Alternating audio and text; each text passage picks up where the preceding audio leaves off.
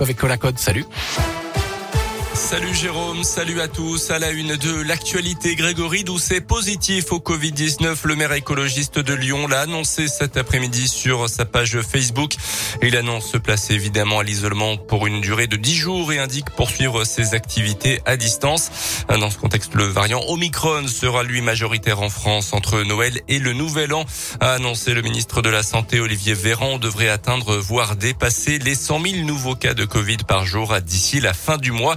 Euh, dans ce contexte également, vos enfants peuvent aussi désormais se faire vacciner. Olivier Véran l'a confirmé ce matin. La vaccination des 5-11 ans est ouverte à tous à partir d'aujourd'hui.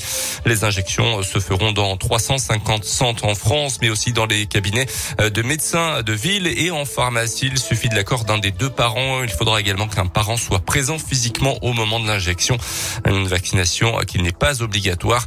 Notez enfin que la campagne de rappel ne sera pas étendue pour l'instant aux ados de 12 à 17 ans. Dans le reste de l'actualité également, un homme violent jugé en comparution immédiate dans les prochaines heures dans une affaire de violence intrafamiliale. Dans la nuit de dimanche à lundi dernier, les policiers sont intervenus à son domicile à Villeurbanne, rue de la Solidarité pour des cris provenant d'un appartement.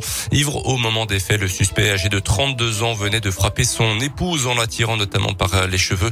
La victime s'est vue prescrire 7 jours d'ITT, des violences sous les yeux selon la police des trois enfants en bas âge du couple. Leur petite fille de 3 ans a également été giflée par son père.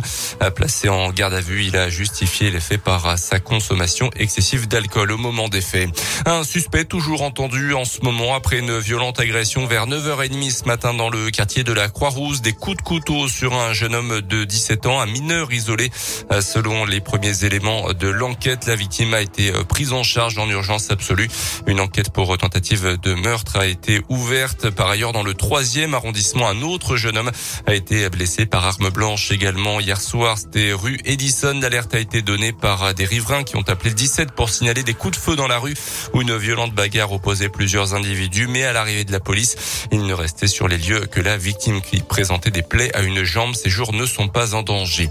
Dans l'actu, le footballeur français Benjamin Mendy accusé d'un nouveau viol en Angleterre. Le défenseur de Manchester City, champion du monde en 2018 avec l'équipe de France, poursuit donc sa descente aux enfers, incarcéré depuis fin dans une prison anglaise. Son procès prévu fin janvier au départ a été reporté à une date ultérieure.